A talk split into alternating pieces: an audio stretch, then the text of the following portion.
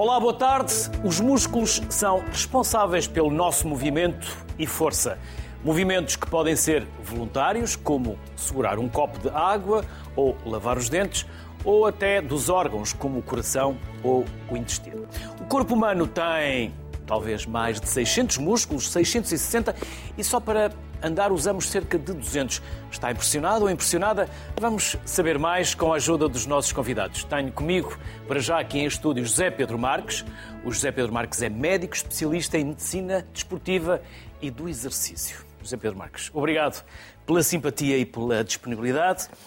Talvez estejamos perante uh, aquela que terá sido, ou aquele terá sido, o dispositivo mecânico mais perfeito até agora construído, que é o esqueleto humano, mas se não fossem os músculos, pouco serviria. Ou seja, na prática seríamos quase uma massa gelatinosa. Mais de 600 músculos? Sim, eu não tenho exatamente a contabilidade deles. É que eu andei à procura mas... e vi 660, vi mais de 600, andará por ali. Eu acredito em si, acredito em si, fez o seu trabalho de casa. Mas aquilo que encontramos na internet nem sempre, e eu já fui apanhado na curva, como se costuma dizer, em algumas situações, por informação que anda aí à solta, mas que depois não é possível verificar. O que é que nós estamos a falar? Estamos a falar de vários músculos. Estamos, não há só um tipo de músculo, são vários, não é? Não, não, existem vários tipos de músculos. Nós temos efetivamente centenas de, de músculos. Temos músculos eh, desde a ponta do, do, dedo do pé até ao crânio, não é? Portanto, temos músculos que nos fazem mexer os olhos, por exemplo, músculos que nos fazem mexer a língua. Portanto, nós lembramos-nos tipicamente mais dos, dos grandes músculos da coxa ou dos grandes músculos do braço, mas depois há uma série de, de outros mas quando nos começa a durar as costas, afinal também há lá músculos, não é? Exatamente, há e também são muitos e são muito importantes e, e é um tipo de músculos que é fundamental trabalhar eh, para prevenir e, e, para tratar lombalgias, por exemplo, que é um problema que afeta muito a, a, o homem moderno, não é? Com toda, com toda a inatividade e com, com as profissões que nós temos, que nos obriga a estar muito tempo sentado e muito tempo, sem dúvida. Pois também há músculos cardíacos, Exato, exato. Uhum. O músculo cardíaco é um músculo fundamental, não é? que, que, nos, que nos permite eh, bombear sangue para, para, para todo o corpo, não é? Eh, e eh, é um músculo que, quando nos começa a, a, fazer falta, não é? quando, quando temos, por exemplo, um infarto e há, digamos que, morte de, de parte desse músculo, depois nós, nós sentimos bem a falta que ele, que ele nos faz, não é? Ficamos com, com sequelas desse, desse infarto. E... Por isso, esqueléticos, cardíacos e lisos? Temos, temos músculos lisos, temos músculos esqueléticos. Uh, os músculos lisos são os músculos que, no fundo, uh, revestem. É o tipo de músculo que está associado aos órgãos e os músculos esqueléticos são aqueles que nos fazem movimentar, que nos fazem mexer, exatamente. Uhum. São os tais grandes músculos das coxas, das pernas, dos braços. Pois os músculos estão ligados aos ossos pelos tendões. Exatamente, exatamente. Estão ligados aos ossos pelos tendões. E aí está uma parte do segredo, não é? Sim. Um... Caso contrário, o esqueleto também não se movimentava. Exatamente, exatamente. Nós, no fundo, podemos pensar na, na, na estrutura miotendinosa eh, e osso, não é? como eh, o osso está ligado ao músculo por o tendão e depois é o movimento ao nível da origem e da inserção dos, dos músculos que depois faz o esqueleto uh, mexer. Portanto, é assim que funciona o movimento uh, humano, o movimento do corpo humano. Ora, vamos começar pelos, pelos bebés, vamos começar pela vida. de que forma é que nós devemos trabalhar? Se quiser, até podemos ir já à parte final, porque há muitos campeões de fim de semana. Exatamente. Pomos as sapatilhas, agarramos na bicicleta ou, ou, vamos jogar a bola e achamos que somos campeões de fim de semana. Mas não é assim que se trabalham os músculos e, nesses casos, estamos sujeitos a voltar para casa com lesões graves. Estamos, estamos. Começamos mas... de trás para a frente ou começamos da frente para trás? Pronto, prefere. Podemos começar, de... Podemos começar pelo, pelo início, se calhar pela, pela fase, pela infância pela adolescência eh, na qual é fundamental fazer exercício é? Eh, e é fundamental também treinar o músculo. Eu costumo dizer que hum, há 30, 40 anos atrás, todas as crianças e adolescentes, pelo menos aquelas que não viviam num meio totalmente urbano, subiam muros, subiam árvores, eh, faziam exercício de forma informal eh, durante a maior parte do seu dia. Não é? Eu lembro-me, eu, eu, sou relativamente novo, mas eu não havia eh, um, um intervalo que eu não fosse jogar futebol ou que não fosse saltar Ainda muros. não havia telemóveis Não nessa havia, altura. não havia. Estavam a começar a aparecer, mas até aos 15 anos não tinha telemóvel e, portanto, eh, a diversão passava essencialmente por fazer exercício físico de forma informal. Nem que Eh, isso significasse rasgar as calças, Exatamente. ou até mesmo partir um braço ou a cabeça, porque fazia parte do crescimento. Fazia parte do crescimento. mais velho, bastante mais velho, e subir às árvores, subir aos muros, cair, partir uma perna, um braço, não dava muito jeito, mas fazia parte, não é? Fazia Lá parte. voltávamos para casa com umas mazelas e umas nódoas negras, mas isso era tudo crescimento e amadurecimento. Exatamente. E ao mesmo tempo, e sem nos apercebermos, estávamos a treinar o músculo, não é? E, portanto, todas aquelas vezes em que nós fazíamos este movimento para subir para cima de um muro, era uma forma de, de treino do músculo, não é? Todos aqueles saltos que nós, que nós tínhamos que fazer para, para transpor as poças de água eram, era atividade física não estruturada que nós estávamos a fazer. E hoje em dia, infelizmente, há pouca, há muito menos dessa atividade física nas crianças e adolescentes. Porquê? Por causa da escola, por causa dos pais. Ah, mas se nós pais o fazíamos e dávamos saltos nas poças de água e chapinávamos e vinhamos com o lado, porquê é que nós não deixamos que os nossos filhos façam o mesmo? Olha, Como creio... um médico, quando recebe um casal ou recebe um paciente, pensa nisso, que vocês falam, questionam. Ah, Sim, eu, há pais que se manifestam ou... Eu, eu posso, posso lhe dar um exemplo muito, muito, muito curioso de uma, de uma consulta que eu tive aí há, sei lá, há dois ou três meses, em que era um rapaz de 12 anos, que morava no centro de Lisboa, não sei dizer exatamente aonde, e que, tinha, e que ia a pé para a escola e fazia para aí dois quilómetros no centro de Lisboa a pé para Coisa a escola. rara. E ia sozinho. Coisa rara. Ia Já Era um sozinho. extraterrestre. Era um extraterrestre. ia sozinho. E eu, eu inicialmente não percebi muito bem como é que ele ia sozinho, como é que os pais o deixavam ir sozinho. Lá está o meu preconceito relacionado com a percepção de insegurança que nós temos. E depois percebi. O pai era argentino, tinha vivido em Buenos Aires, e a mãe era brasileira, tinha vivido em São Paulo. Portanto, para eles, um rapaz de 12 anos andar no centro de Lisboa Pé- É, Até era um benesse. não, não representava risco de nenhum para a segurança. Que é em Como- São Paulo ou em Buenos Aires, não é? Exatamente, exatamente. Portanto, eu acho que a percepção da insegurança é um dos motivos, os telemóveis e os gadgets são outros, e depois há toda uma sociedade em que, em que parece que há menos tempo para tudo, por causa de tudo o que é gadgets, televisão, telemóveis. Falou na televisão. A televisão dá uma falsa sensação de segurança, uma, falta, uma falsa sensação de falta de segurança. E eu explico isto. As crianças, infelizmente, sempre desapareceram. Mas desaparecer uma criança há 40 anos não tem o impacto que tem agora uma criança desaparecer atualmente. O impacto mediático e a forma como a opinião pública hum, assume esse, esse risco. Estamos nós também, comunicação social, muitas das vezes, hum, a assustar Ah, Eu acho que sim, eu acho que sim. À vontade, porque eu sou muito crítico Não, não, da eu minha própria profissão em muitas situações. Não podemos deixar de mostrar a realidade, mas esta necessidade de estarmos quase sempre em direto e de explorar os casos quase até à inconsciência, porque é necessário preencher 24 horas de emissão, isto significa que estamos a ajudar os pais nesta percepção? Ou estamos a torná-los ainda mais assustados e eles tendem ainda a fechar mais os seus filhos dentro de uma redoma de vidro? Eu acho que é isso, eu acho que é isso, exatamente. Eu vou, eu vou, Eu fiz a pergunta, mas dei a resposta. Deu, deu a resposta. Eu, eu vou-lhe dar, eu vou-lhe dar outro exemplo que eu tenho um, um grande amigo meu que, que nasceu numa, numa, pequena, numa pequena aldeia do, do, do Conselho de Albergaria Velha. Portanto, é- não se passa grande coisa lá.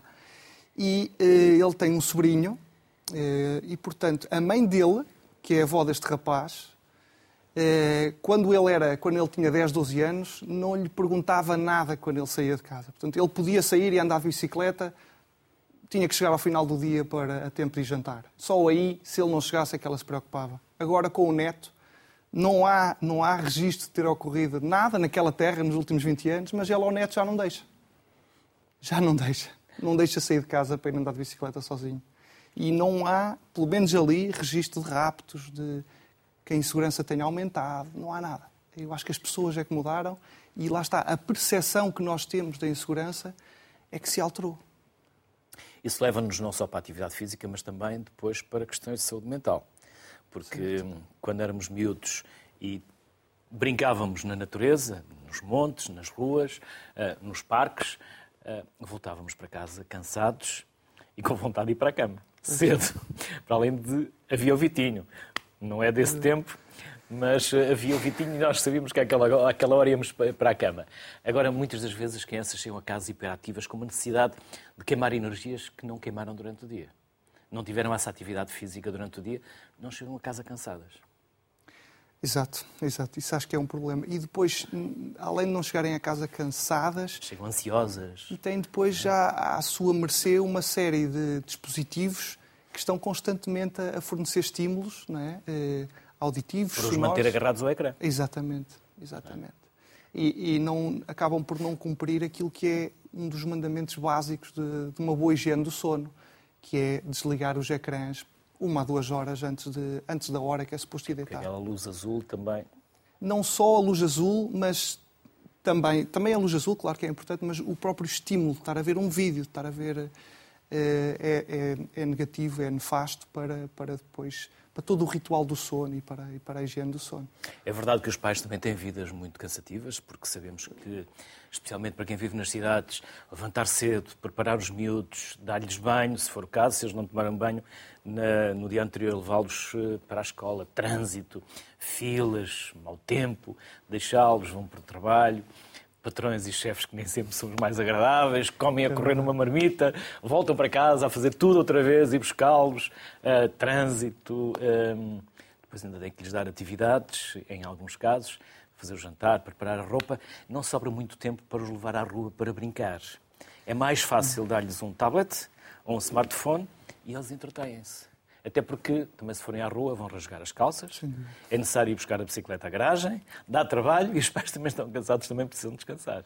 É isso mesmo, é isso mesmo. Voltei a fazer uma pergunta com resposta. Exatamente, exatamente. exatamente. Que estes são temas muito habituais aqui no Sociedade Civil. Nós falamos muito disto e é algo que nos preocupa, até porque sabemos que 60% dos portugueses ou são obesos ou estão em estado de pré-obesidade. E muito nas crianças isto agravou-se com a pandemia. Sem dúvida em que as crianças ficaram ainda menos uh, propensas à atividade física. Notam isso? Sim, eh, foi um drama. Eh, o desporto eh, federado, em grande maioria, acabou por, por cessar, não é? Portanto, não havia competições, a maior parte das equipas deixaram de treinar, houve muitos jovens que deixaram de fazer esse exercício estruturado que faziam, não é? E como já faziam pouco exercício informal, portanto, aquele aquilo que estávamos a falar no início, não é? Portanto, o ir andar de bicicleta com os amigos, o ir jogar futebol com os amigos, isso já se faz pouco, não é? E, portanto, deixando de fazer uh, os três treinos por semana no clube de futebol ou os, ou os dois treinos de karaté por semana, uh, acabam por não fazer quase nada, não é? E, e eu, eu, gostaria de sublinhar aqui um dado, que é a Organização Mundial de Saúde, uh, as recomendações da Organização Mundial de Saúde para crianças e adolescentes para, eh, no fundo, para otimização do estado de saúde, okay? as recomendações mínimas seria uma criança e um adolescente fazer 50 minutos por dia de atividade física. Eh, de intensidade moderada, pelo menos. Falamos de atividade física, mas também não confundir com exercício físico. Sim, são, são coisas, duas coisas diferentes, mas, não é? Mas pelo menos, e eu eu Era mexerem-se. Exatamente. Eu aqui estava a falar de exercício físico, essencialmente exercício físico moderado e intenso. Portanto, atividade física é basta mexer, não é? Eu estava a falar de exercício físico. Eh, e, e, se pensarmos bem nas nossas crianças, nos adolescentes, nos, nos, nossos sobrinhos, nos nossos filhos, há muitos dias em que eles não cumprem. Não é? Há muitas crianças que não cumprem São os mínimos. São poucos os dias em que cumprem, não é? São poucos os dias em que cumprem. Há muitas crianças que não cumprem os mínimos da OMS. Eh, e isto é muito grave. É? Acho que é muito, muito grave e deve-nos fazer pensar. É? A todos. Hum. Eu vejo em frente à minha casa os pais não só não deixam os filhos ir a pé para a escola ou de bicicleta, como os levam de carro até à escola. Não satisfeitos, entram com o carro no parque da escola e, não satisfeitos ainda, os levam até à entrada da escola. Provavelmente só não se sentam ao lado deles nas carteiras, nas cadeiras, porque provavelmente os professores não deixam. Exatamente. Há aqui uma questão de educação também de, dos pais. Deveríamos, ao contrário do que, por exemplo, acontece na na, aconteceu com a reciclagem ou com a separação de lixo, em que começámos pelas crianças, será que agora deveríamos começar pelos pais? Que são os pais que castram as crianças nessa, nessa, nessa necessidade deles praticarem exercício físico? Foi uma pergunta que me lembrei não, não, agora. Eu, eu, eu parece-me parece tão lógico, uh, depois, de, depois disposto assim, realmente sim, faz todo sentido. Efetivamente, uh, eu acho que são os pais que muitas vezes castram, uh, como disse bem, a disponibilidade das crianças para fazer, para fazer exercício físico. Nós olhamos para, para os países do norte da, da Europa e vemos as crianças de galochas, de impermeáveis, na natureza, a terem aulas na natureza, a sujarem-se, a subirem às árvores, eh, a caírem. E não vemos os pais a ir questionar eh, os professores porque é que os filhos foram para casa com as calças com lama. E temos nós um tempo tão bom, um clima tão agradável e eles lá frio, chuva, neve. Por isso é mesmo uma questão uh, de mentalidade, de sensibilidade, mais, sim, sim. Mais, mais literacia também para a saúde, para os pais. E é curioso porque esses pais hiperprotetores que está a descrever não foram, tanto quanto sei, hiperprotegidos pelos seus pais. Não é? Portanto, houve aqui alguma coisa que eu se calhar seria interessante trazer cá um sociólogo, por Voltamos exemplo. Voltamos ao mesmo. A televisão um e os média eh, dão uma má, uma má ajuda. Não, mas seria interessante. O que, é, o que é que aconteceu com esta geração, com, se calhar com a sua, também um bocadinho com a minha, que nos leva, em média, lá está, a hiperproteger os nossos filhos é? e a não aceitar que, que um filho nosso, por exemplo, possa cair na escola e se magoar. Quando os nossos pais aceitavam isso com naturalidade, fazia parte do, do crescimento e de e de, do desenvolvimento era cair, magoar, levantar. Também há outras situações eh, mais uh, estruturais, porque antigamente os filhos uh, tinham uma função também, que era ajudar os pais uh, na sua sobrevivência, trabalhar no campo, trabalhar em atividades que pudessem ajudar os pais. E havia vários filhos. Agora, em muitos casos, os casais têm um filho. É então têm medo de perder esse filho e protegem-no com medo que algo de mal lhe aconteça. É? Mas nos países nórdicos também não será. também, é também não consta que tenham muitos filhos. Estava eu aqui a tentar encontrar não, uma. Mas isso é uma justificação muito plausível. Mas há algo de, de cultural eh, mais neste caldo que, que há de justificar sei, esta, esta hiperproteção dos pais. Não sei se será uma coisa portuguesa só ou será latina, dos povos do sul da Europa, não, não sei. Aliás, vemos no norte da Europa irem para o trabalho de bicicleta, com chuva, com frio, Exatamente. com neve. E nós aqui com o sol lá vamos de carro. É? Os hábitos também estão a mudar. Também estão a mudar. Aliás, a OMS, em tempo de pandemia, recomendou o uso da bicicleta, não só para a prática de exercício físico, mas também para o próprio distanciamento. Já vemos muitas pessoas andar de bicicleta, mas hum, na prática, depois os índices continuam a dizer que continuamos em obesidade ou excesso de obesidade. O resto, antes da pandemia, essa era a pandemia, era a obesidade. Chegam-lhe também muitas crianças em obesidade ou pré-obesidade ao consultório? Sabe que não, eh, à minha consulta não chegam muitas crianças nesse registro. É já maior... têm uma atividade física, não é? Sim, a maior parte das crianças que chegam à minha consulta acabam por ser crianças que fazem desporto, que têm lesões, por exemplo, na, na sequência da prática desportiva, ou que querem iniciar um determinado desporto e, portanto, querem saber se está tudo bem e depois, esse tipo de crianças, que normalmente até já têm eh, problemas de saúde associados à obesidade, acabam por ir primeiro a outras consultas, onde vão a outras especialidades, onde vão tentar tratar os problemas associados, às vezes hipertensões, eh, às vezes eh, a própria obesidade, que é uma doença em si, eh, muitas vezes eh, também eh, colesterol alto já em algumas crianças e, portanto, vão a essas consultas controlar primeiro esses fatores de risco e muitas vezes esquecem-se, e a sociedade muitas vezes esquece, esquece que o fundamental nessas crianças é mesmo promover a atividade física e promover esses hábitos de, de, de estilo de vida mais saudável. Não é? é uma, uma faixa etária em que eu efetivamente noto que as coisas estão a melhorar, a melhorar é na faixa etária entre os 35 e os 50, em que pessoas com mais tempo, com mais disponibilidade também financeira, que algumas que até tiveram anos e anos sem fazer exercício físico e que agora têm uma vontade enorme de. Ou porque estamos a envelhecer e queremos atrasar esse envelhecimento e queremos cuidar do corpo para não envelhecermos tão rapidamente. Seja Também, né? Seja As coisas nunca for. são só uma coisa, só aquela coisa e muitas outras coisas. José Pedro Marques, vamos eh, chamar mais eh, convidados para uh, a conversa.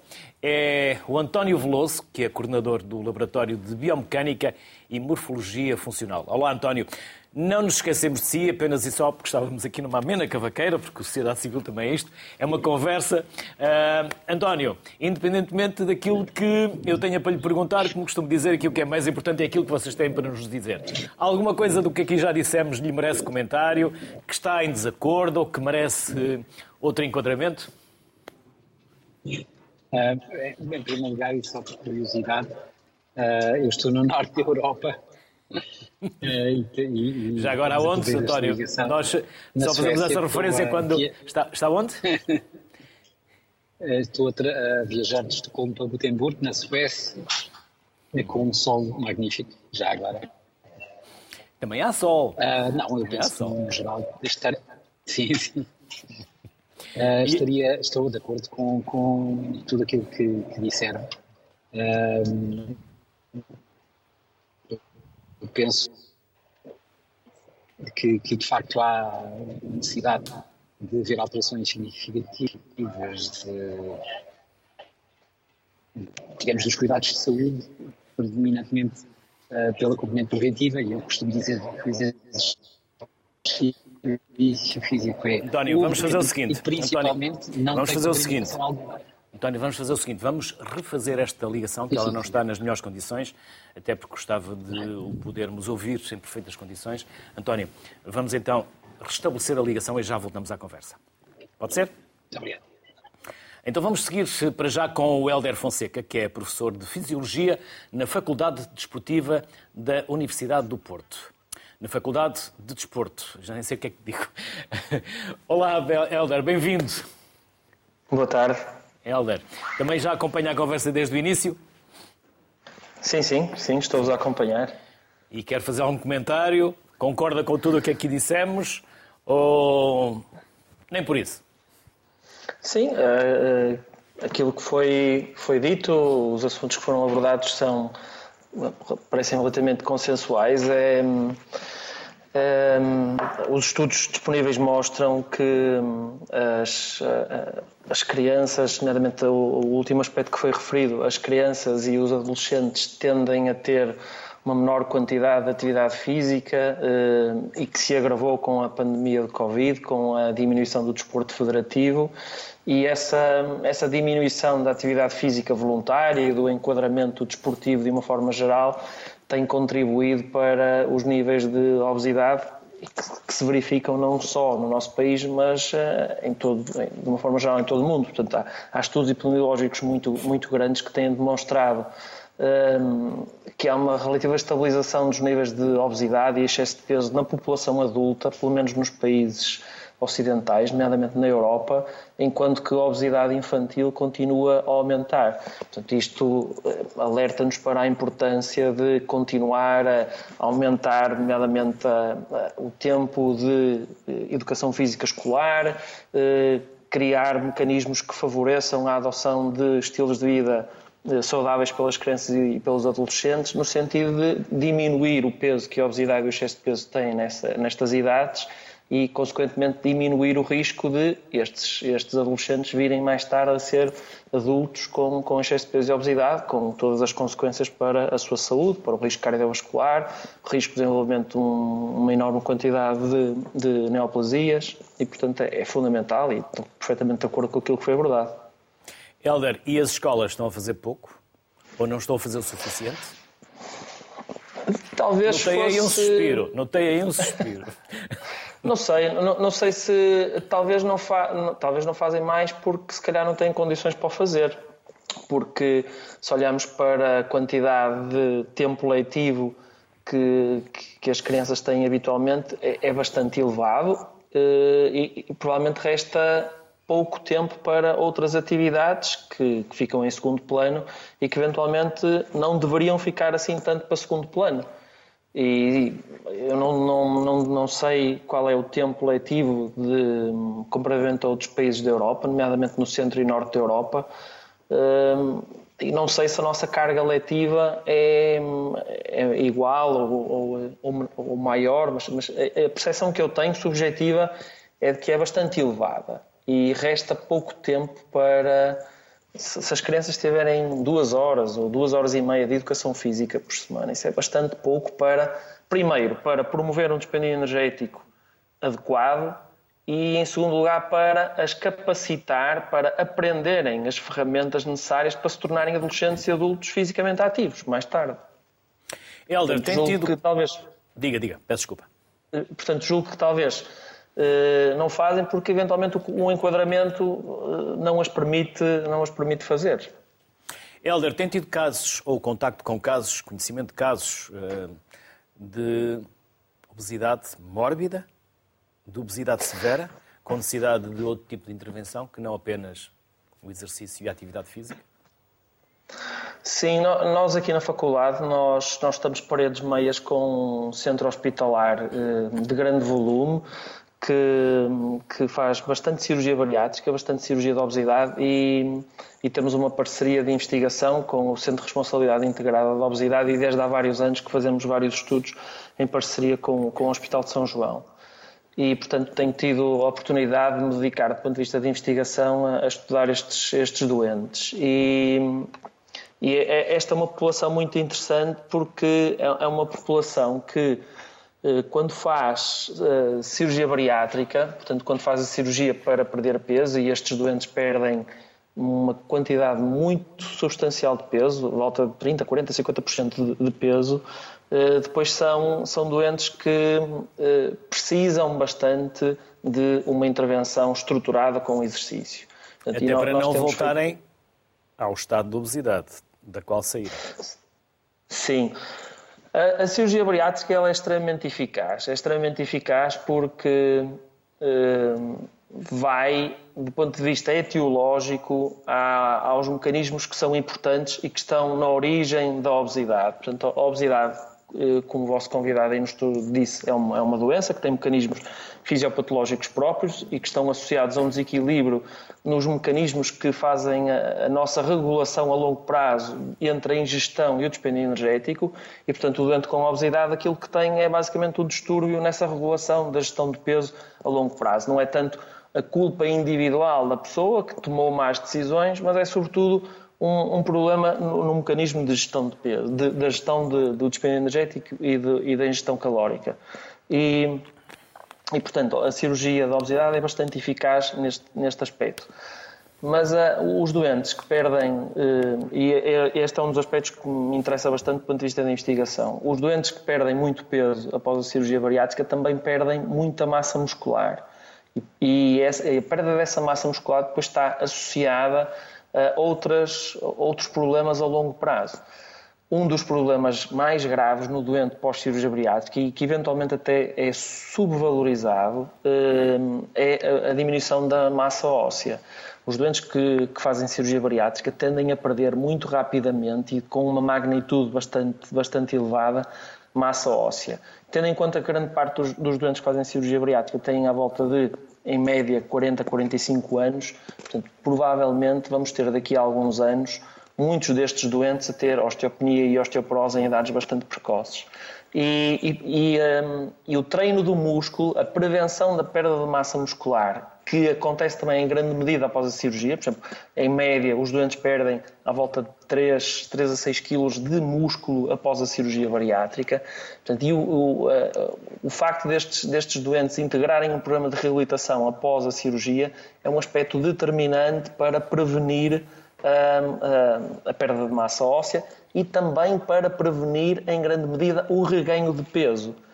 Há, há, também trabalhos muito interessantes, estudos muito interessantes que nos, que nos mostram que o reganho de peso após a cirurgia bariátrica está intimamente relacionado com a quantidade de massa muscular que é perdida.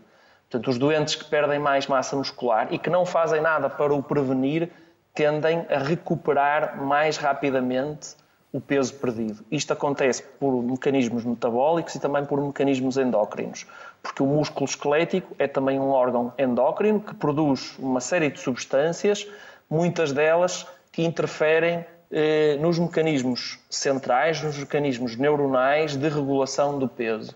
E, e portanto, é fundamental estes doentes que eh, treinem o seu músculo no sentido de, de prevenir este reganho de peso precoce que acontece muitas vezes. Helder, e o que acontece ao músculo quando envelhecemos? O, o, o, o nosso músculo, portanto, nós, nós sofremos alterações morfológicas e funcionais.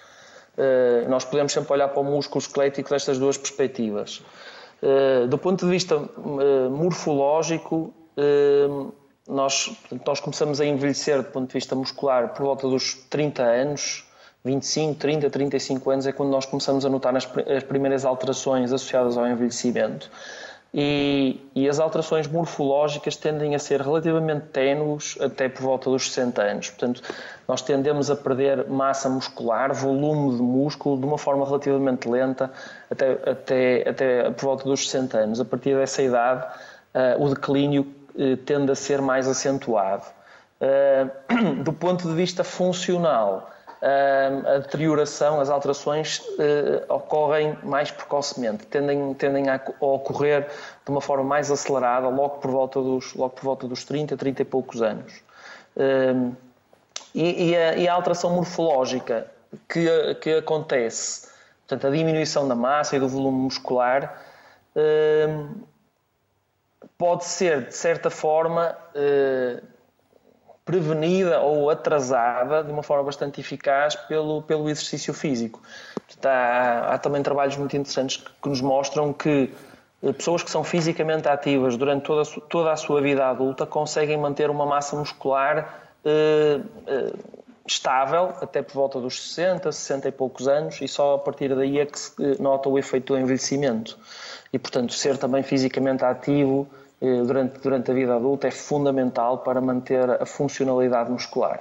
E, e portanto, estas alterações que acontecem com, com o envelhecimento, portanto, a diminuição da massa muscular, vai ter uma implicação determinante do ponto de vista metabólico, porque vai favorecer a ocorrência de, de doenças metabólicas, nomeadamente a diabetes mellitus tipo 2, porque o músculo esquelético é um local fundamental para nós armazenarmos, depositarmos a glicose que, que, nós ingerimos após uma refeição. E se nós tivermos uma menor quantidade de músculo, vamos ter necessariamente problemas de, de regulação da glicose e isto vai nos conduzir mais rapidamente para um estado de eh, resistência à insulina e diabetes mellitus tipo 2.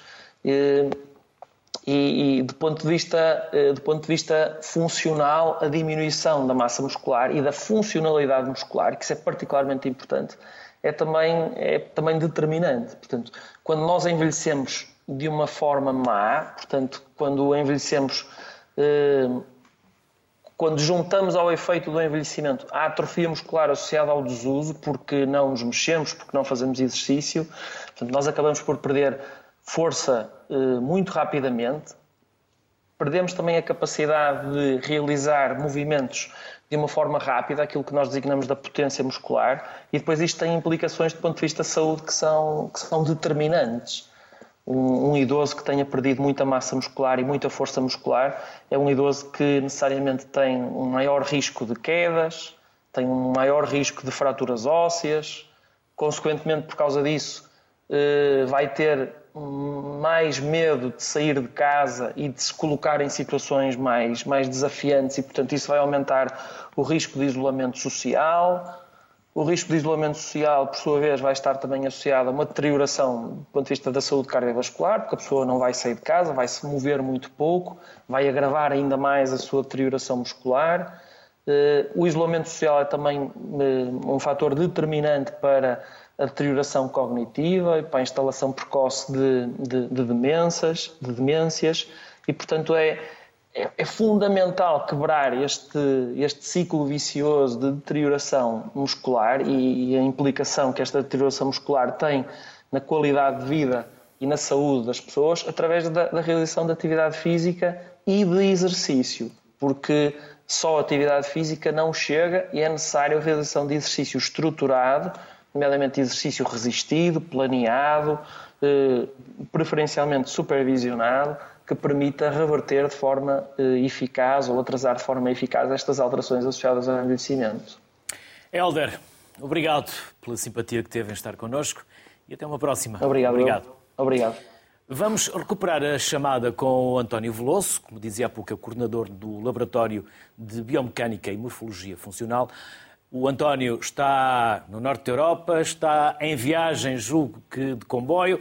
Não vamos conseguir estabelecer a ligação por Skype, mas sim por chamada telefónica, com uma fotografia do António.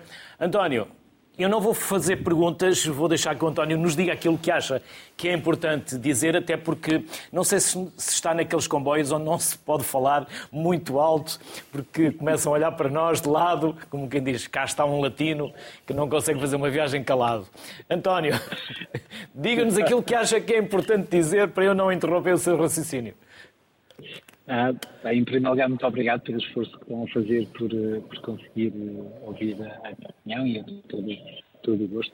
Ah, como colega da, da, portanto, da Faculdade de Esporte da Universidade do Porto referiu, ah, o, particularmente na, na, na manutenção da funcionalidade do idoso, ah, ah, o exercício físico estruturado é fundamental. Ah, no nosso laboratório temos desde a desde há muito tempo, penso que o primeiro estudo, os primeiros estudos foram uh, iniciados em 2004, uh, eh, ainda se pensava que a atividade física era um fator de risco para, para ter, para a atividade física, o exercício, seria um fator de risco para, para a fratura osteoporótica, por exemplo, e neste momento sabe-se que é completamente o oposto, ou seja, uh, a atividade física. E particularmente o efeito mecânico que impacto no solo com, durante a marcha ou a corrida, ou a ação dos músculos sobre as estruturas ósseas, ou seja,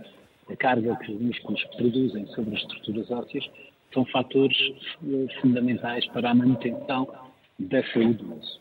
Ah, eu não me esqueço que o tema do programa é, é músculo e, na realidade, é uma estrutura que se inicia no seu controle, portanto, no controle neuromuscular, uh, o facto de um sistema nervoso uh, controlar o movimento uh, e, e, depois uh, automaticamente, digamos assim, do ponto de vista dos processos cognitivos, que são fantásticos para o entendimento da, da, da nossa capacidade de nos mover, porque, como referiu logo no início, não estamos só a pensar em crescentes músculos ou em redondos músculos para, para, apenas para caminhar, como, como referiu, a caminhar ou correr, é a generalidade das ações de comoção, mas uh, pensar em como esses 200 músculos se coordenam de uma forma uh, fluida, de uma forma elegante, uh, que nos permite a realização de um movimento complexo.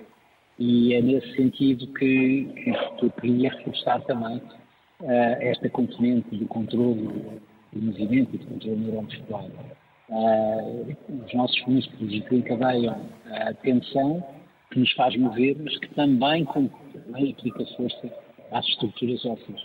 E esse, essa componente de, de digamos, de, de, forma regular, tensa, aplicar força na estrutura muscular e, e inclusive nas nossas articulações, é determinante para a saúde das mesmas. Claro que quando pensamos em um exercício físico para a promoção da saúde, ou seja, com, com, atividade, exercício eh, moderado, eh, eh, tocando, digamos, num exercício mais intenso em, períodos relativamente curtos, esse, esse, esse efeito é, é altamente benéfico e disse há um pouco, não sei se registaram, que o exercício físico é o único medicamento, chamamos medicamento entre aspas, que só tem contraindicações positivas, ou seja, não só tem um efeito positivo imediato, como melhora a saúde mental, porque melhora o estado físico global, diversos endorfinas e, portanto, sentimos mais uh, animados e mais felizes, na realidade, objetivamente e desse ponto de vista só tem fatores uh, positivos. É claro que no laboratório nós temos uma outra área de estudo muito significativa que tem a ver com quando usamos os músculos em intensidade excessiva. Uh, inclusive partilhámos alguma de, de, de estudos que realizados, não só com em que se procura identificar a estrutura do músculo, como é que ele se adapta à atividade física, desde esta promotora da saúde até aquela que os nossos super atletas fazem, os atletas que levam o sistema musculoesquelético, o sistema musculativo novo ao limite da sua capacidade. Uh, e é uma das outras áreas importantes de, de, trabalho, que é exatamente estudar como é que se pode organizar o exercício físico uh, de treino intenso de forma a minimizar os riscos de, de lesão ah, e usar investigativamente todas as técnicas, uh, quer do âmbito da imagem médica, quer do, conhecimento estruturado que vamos tendo, quer inclusivamente, uh, e como poderão, poderão uh, partilhar convosco em alguns, em alguns, vídeos, uh, nós podemos fazer simulação no qual a carga que os músculos estão a produzir nas diferentes estruturas pode ser estimado, pode ser estimado uh, computacionalmente. Obrigado, António. E, obrigado, muito obrigado pela simpatia. Uh, as condições nem sempre foram as melhores, mas uh, desta vez conseguimos ouvi-lo. Obrigado, António. Boa viagem. Um grande abraço. Muito obrigado. Obrigado. Um abraço. José Pedro Marcos, e há pouco falávamos daquelas pessoas que agora descobriram que querem ser campeões de fim de semana. Ou seja, podemos daqui partir para as lesões musculares. Claro. O que é que nós devemos fazer se devemos procurar alguém que nos indique que tipo de exercício, que tipo de capacidade o nosso corpo também suporta? Por onde começarmos sem depois, uh, pelo meio, termos lesões musculares e outras mais complicadas que, em vez de saúde, só nos dão é a falta dela? Exatamente. Eu, pegando no exemplo típico de um corredor, ou seja, alguém que decide que daqui a dois anos vá, quer correr uma maratona e parte do zero. Vá lá que pelo menos não espera só daqui a dois anos, porque há quem queira pôr... seja já daqui a dois meses. É, estou a pôr uma meta mais realista, não é? Alguém que parte do zero ou de vá ter um estilo de vida relativamente saudável, mas que não faz exercício físico estruturado e pretende daqui a dois anos vá vir a fazer uma maratona dependendo da idade, eh, numa fase inicial, é importante fazer um, despiste de fatores de risco, nomeadamente fatores de risco cardiovasculares, e isso pode e deve ser feito, por exemplo, numa consulta de, de medicina desportiva. Local onde também é importante perceber se essa pessoa tem alguma doença ou alguma lesão passada que possa, eh, prévia, ocorrida no passado, que possa condicionar esse período inicial de preparação, lá está, para a tal longínqua eh, maratona. Depois é, é, muito importante ter noção de que o exercício, sobretudo para quem parte do zero, deve ser Gradual. Né? Gradual, exatamente. Quer a nível da distância percorrida, quer a Começar nível... por uma mini, fazer uma média, daqui a uns tempos, quem sabe, talvez exatamente, uma Exatamente. E depois, na medida do possível, procurar, eh, obviamente, eh, suporte profissional, sobretudo quem tiver essa, essa possibilidade. Eh, mas o, talvez hum, hum, as duas dicas mais fundamentais é a partir de uma determinada idade e pessoas com fatores de risco, é fundamental terem, terem uma consulta médica para despiste destes fatores e para controle destes fatores, caso seja necessário. Se forem pessoas relativamente jovens e saudáveis, é importante é o, o, a utilização do, do, daquele acrónimo do inglês que é o Start Low and Go Slow, ou seja, começar devagarinho e progredir também gradualmente, saber ouvir o corpo para diminuir o risco do aparecimento quer de lesões agudas, e a lesão muscular é uma lesão aguda, quer eh, também de, de, lesões de excesso de uso ou de sobreuso, como as chamadas tendinites ou, ou tendinopatias. Quando eu jogava futebol, aquilo que nós não gostávamos era da parte do aquecimento. Pois. Mas ela é importante. Devemos, no futebol ou em qualquer outra atividade, fazer um aquecimento para não fazermos as neiras. Exato, para diminuir o risco de, de lesões musculares, exatamente. Por exemplo, Podemos dar um ah. chute numa bola e nasce logo daí uma lesão, ou mentor-se, qualquer coisa, por exemplo, não é? Verdade, verdade. Há, há, algumas, há algumas coisas que nós podemos fazer para diminuir o risco de vir a ter uma lesão muscular. É, fundamental é estarmos preparados para a atividade que vamos fazer. É, por exemplo, se eu não estou preparado para fazer, é, imaginemos, 10 sprints ao máximo durante 30 minutos, se eu não estou minimamente preparado para isso, se eu não faço isso há 4, 5 meses, se eu for fazer isso num jogo de fim de semana, a probabilidade de eu ter uma lesão muscular é francamente maior. Okay?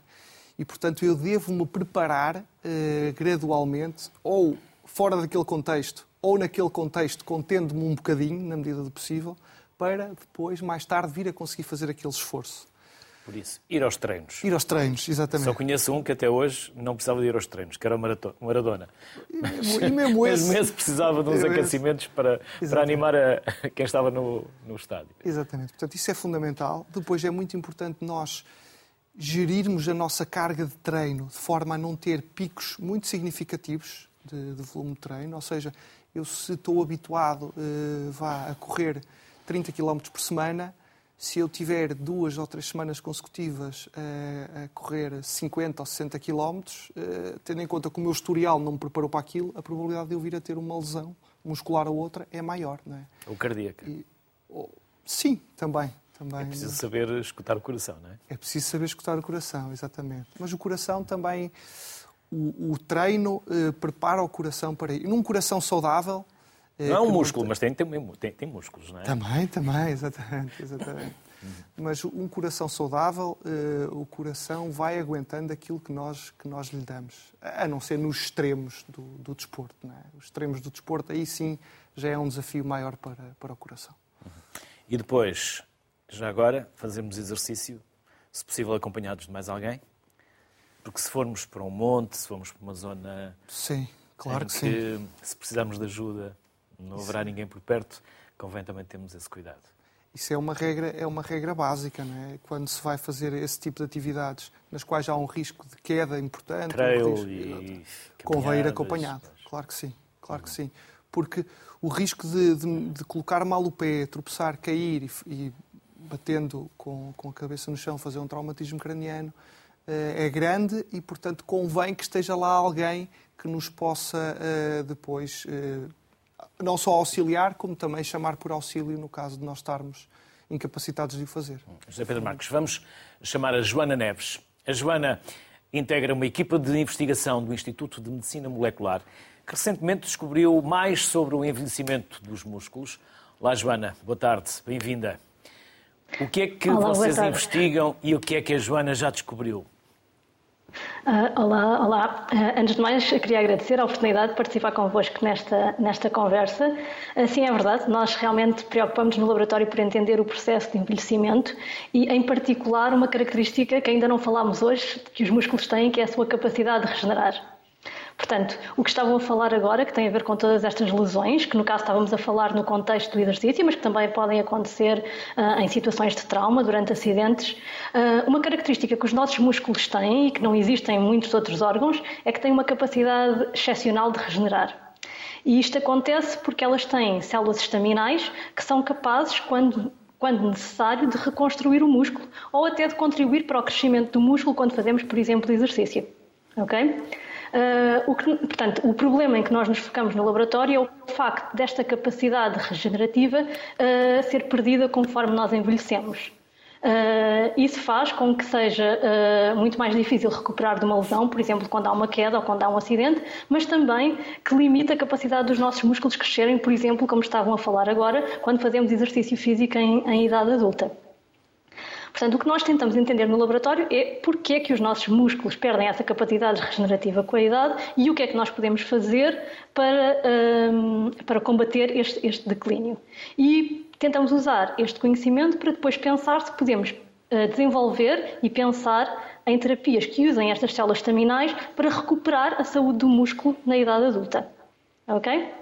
Então, ok, não somos só nós que investigamos isto, existem vários laboratórios uh, pelo mundo que investigam a perda de capacidade regenerativa do músculo e já se sabe que existem vários fatores que contribuem para isso. Portanto, a célula estaminal, ela própria, perde a função e deixa de, de, realizar todos os diferentes passos que estão envolvidos neste processo de regeneração da forma coordenada que é necessário. O que nós estudamos no laboratório é a interação disto com a resposta inflamatória. Portanto, é certamente uh, sentido por todos que quando nós fazemos exercício ou quando nós temos um, um, um, dano muscular, existe uma resposta inflamatória que lhe está associada. Apesar desta resposta inflamatória ser muitas vezes pensada como uma coisa negativa, o que acontece é que esta resposta inflamatória é um passo essencial para que o músculo regenere. Uh, e nós perguntámos o que é que acontece a esta resposta inflamatória uh, no músculo uh, envelhecido, e nós fazemos este trabalho num contexto pré-clínico, portanto, usando ratinhos como modelos animais. Perguntámos como é que ela estava alterada e como é que as suas alterações estavam a impactar a capacidade regenerativa do músculo e a capacidade da célula estaminal realizar a sua função.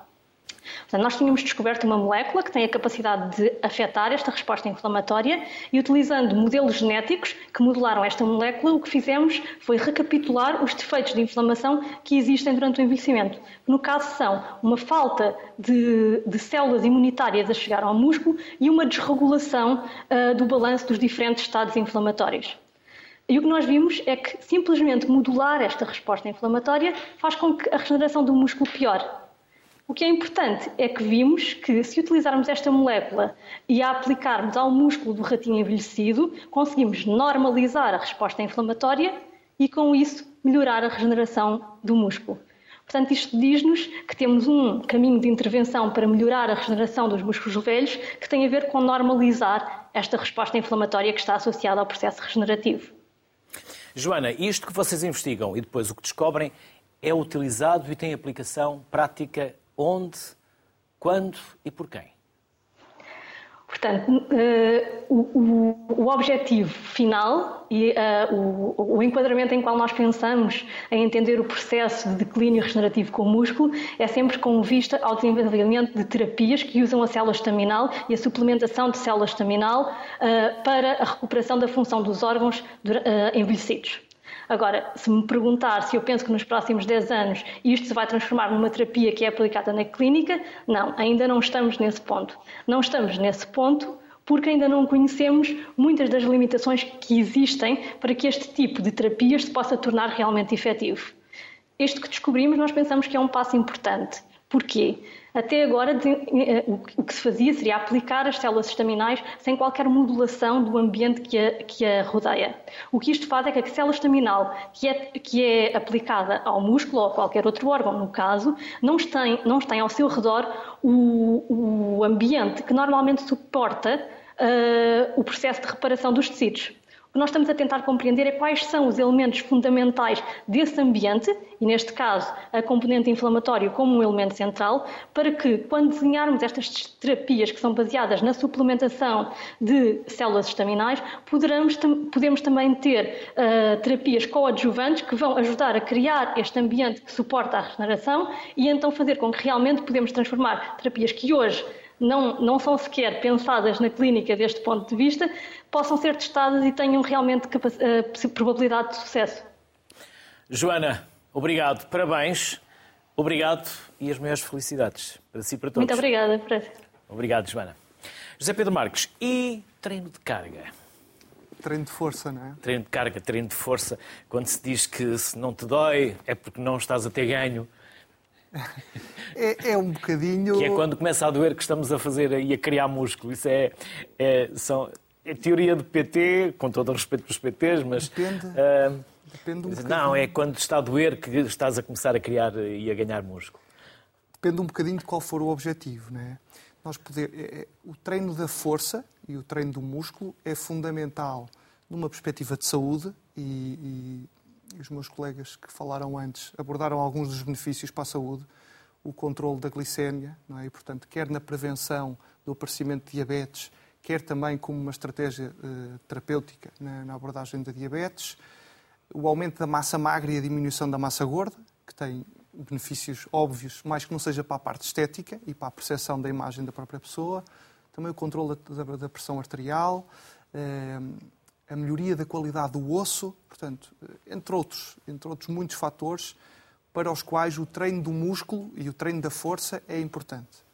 Depois, se nós estivermos a treinar o músculo para performance, ou seja, para o aumento da força máxima, para o aumento da potência, ou seja, a capacidade de gerar força num curto intervalo de tempo, ou para o aumento da resistência muscular ou endurance muscular, a capacidade de fazer muitas contrações repetitivas do músculo, aí sim tem que se gradualmente ir uh, aos limites do músculo. É? E aí uh, no a pain, ideia no gain. Faz, faz algum sentido, exatamente. Uhum. Porque um dos princípios do treino e também do treino do músculo é o treino da progressividade. É o princípio da progressividade, ou seja, se eu hoje estou a fazer, imaginemos, 12 repetições com 10 quilos, ao final de algum tempo, isto já é demasiado fácil para mim, já não, já não está a, a induzir um estímulo que vai, vai fazer com que o meu músculo uh, aumente, com que eu tenha mais força e, portanto, eu tenho que acrescentar carga para continuar a ter eh, os benefícios que eu procuro, sobretudo se for benefícios no rendimento. Uhum. E depois do exercício, fazer uh, alongamentos ou acabamos o exercício e vamos logo para o duche? Depende, depende um bocadinho. Os alongamentos não são aquela panaceia que se pensava uh, até há alguns anos atrás. Ou seja, com isto que eu quero dizer é que hum, nós não temos evidência científica que nos diga com, com certeza de que toda a gente beneficia de fazer alongamentos. As minhas costas beneficiaram. Exato. A partir do momento em que eu comecei a ter problemas de costas e comecei a fazer mais alongamentos, desapareceram os problemas das costas, porque era músculo. O problema não era coluna, era músculo. Era músculo. Uh, certo, uh, algumas pessoas beneficiam, há algumas modalidades que beneficiam claramente. Portanto, desportos em que, um, eh, que haja uma exigência grande de amplitudes articulares, por exemplo, uma, uma modalidade como a ginástica, como as artes marciais. Obviamente beneficia de alongamentos, mais que não seja para a performance e para se conseguir usar toda a amplitude articular há outras pessoas que, e outras modalidades que podem não precisar tanto dos alongamentos. Ou seja, no fundo o que eu quero dizer é, imaginemos que há um tempo muito limitado para a pessoa fazer exercício. Não vai deixar de fazer exercício porque não tem tempo para fazer alongamentos. Agora, há muitas pessoas e muitas modalidades que beneficiam dos alongamentos. E depois também depende um bocadinho... Os alongamentos também ajudam à irrigação dos músculos, não é? Também ajudam e, sobretudo, na fase. Os alongamentos podem ser não usados. Não basta espreguiçar de manhã, convém fazer mais qualquer coisa. Exatamente. Os alongamentos podem ser usados quer antes do, do exercício, até como uma estratégia de aquecimento, como depois do exercício também como uma estratégia de arrefecimento, não é? no qual podemos usar quer os alongamentos, quer, eh, por exemplo, um tipo de recuperação mais, mais ativa, uma pequena caminhada depois de uma corrida, por exemplo. Uhum. E depois de estarmos agora aqui uma hora sentados, o que é que devemos fazer? Temos que nos levantar e fazer alguma atividade. Convém não ficarmos aqui, até porque temos outro programa para gravar a seguir. Mas Exatamente. o que é que devemos fazer agora? Devemos uh, esticar um bocadinho, alongar, caminhar? Sem dúvida, sem dúvida. Devemos levantar-nos e, e, caminhar um bocadinho para, para, para interromper, uh, pelo menos até ao próximo período em que temos de estar sentados, este, esta inatividade, este imobilismo que infelizmente caracteriza tanto a nossa, a nossa sociedade moderna. Uhum. E em especial, temos, voltando ao início, uma preocupação especial com as crianças. Sem dúvida. Pô-las a subir eh, ao muro, deixá-las subir às árvores, porque as crianças brincam. Elas gostam de brincar, é assim que descobrem a natureza e descobrem também o seu próprio corpo e a sua capacidade física. Não é? Eu, eu, acho que é um dos. Então, para fecharmos aqui o círculo, começamos a falar de crianças, voltar aos pais e à necessidade que temos de eles não as castrarem nesta necessidade física que eles manifestam todos os dias. Certo. Eu não sei, eu não sei exatamente qual é que é a solução, a melhor solução do ponto de vista político. Eu não sei se é aumentar o número de horas de, de educação física nas escolas. Eu não sei se é, como dizia há pouco, apostar na, na educação dos pais para que no tempo em família, essa, essa atividade, o exercício físico, o aumento dos níveis de exercício físico sejam promovidos, eu não sei exatamente qual é que é a solução. É um bocadinho de tudo, talvez. É um bocadinho de tudo, mas sei que é fundamental, pelo menos, olharmos para aquelas recomendações da OMS de todos os dias 50 minutos de exercício físico moderado e intenso, percebermos se em nossa casa as nossas crianças e adolescentes cumprem esses mínimos e se não cumprem esses mínimos, algo de muito errado está nas nossas casas e temos que, que, fazer o possível para corrigir isso. José Pedro Marques, muito obrigado pela obrigado, simpatia que teve, pelo tempo que nos disponibilizou. Quanto a si, mexa-se. Mexa-se pela sua saúde e pelos seus músculos. Boa tarde, até amanhã.